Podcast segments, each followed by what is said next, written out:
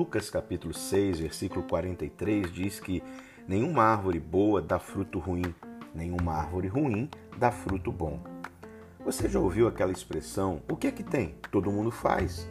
Usamos essa expressão quando queremos justificar algumas posturas erradas da nossa parte.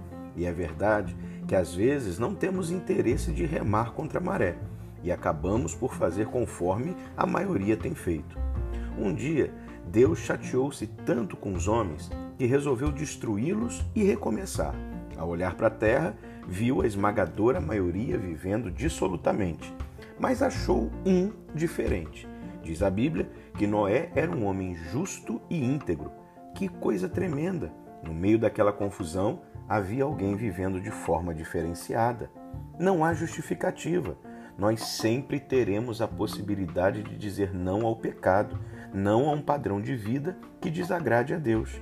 Ter uma identidade em Deus é, em muitos momentos, ser capaz de discordar da maioria. Foi assim com Daniel e seus amigos na Babilônia. Ele decidiu firmemente em seu coração não se contaminar com as iguarias do rei, nem com o vinho que ele bebia, conforme está lá em Daniel, capítulo 1, versículo 8. Uma árvore boa pode estar plantada em meio a árvores ruins, mas ela continuará a dar bons frutos. Não somos frutos do meio, somos fruto do sonho de Deus. Avalie sua caminhada e gere frutos dignos de arrependimento. Eu sou o pastor Giovanni, Deus te abençoe e te dê um dia extraordinário.